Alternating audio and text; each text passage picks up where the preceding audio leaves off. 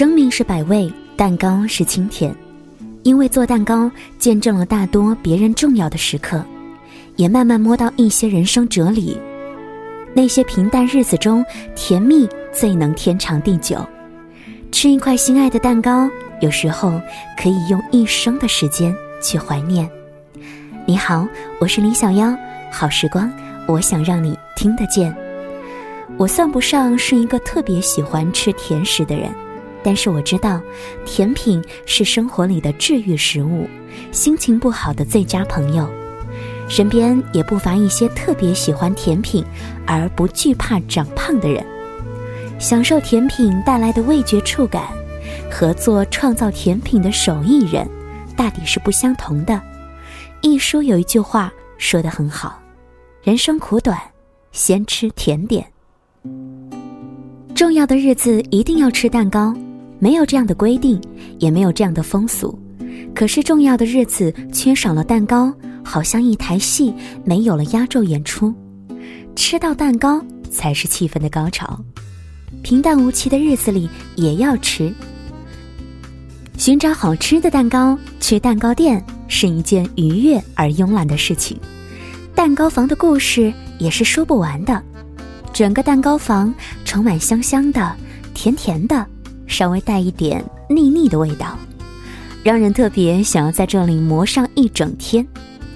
穿上工作服，戴上厨师帽，腰间扎围裙，毛毛做蛋糕，实现了很多女生的梦想。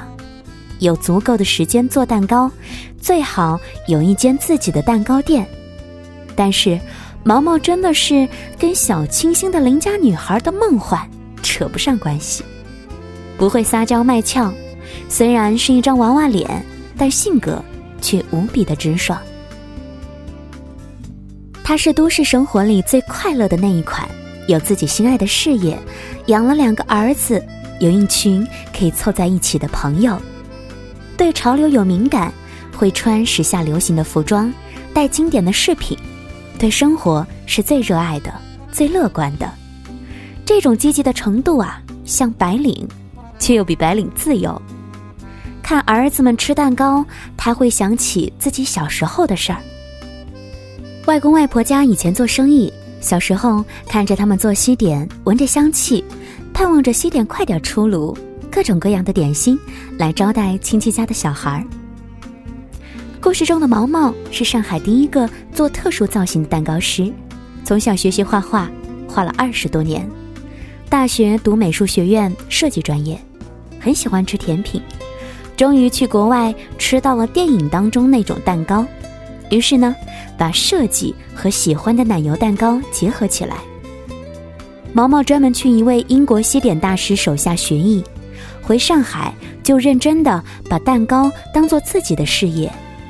甜蜜总是一步步到达的。蛋糕烤完了，用翻糖来做外形，彩色的人偶和蛋糕，各式各样的。还有它的外壳都是用糖捏成的，这些用上他很多年的画画专业，加上自己的见解去设计。一个普通的蛋糕需要六个小时来制作，复杂的大造型蛋糕则需要两三天。因为做蛋糕的缘故，常常见证到人生最重要的时刻，比如说，有些情侣从求婚一刻到生子都在这里定制。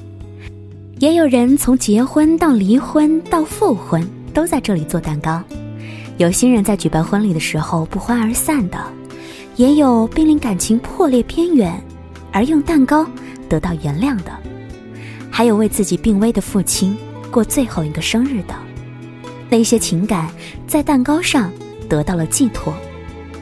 毛毛是见证人生百态，去体验这个职业带来的故事。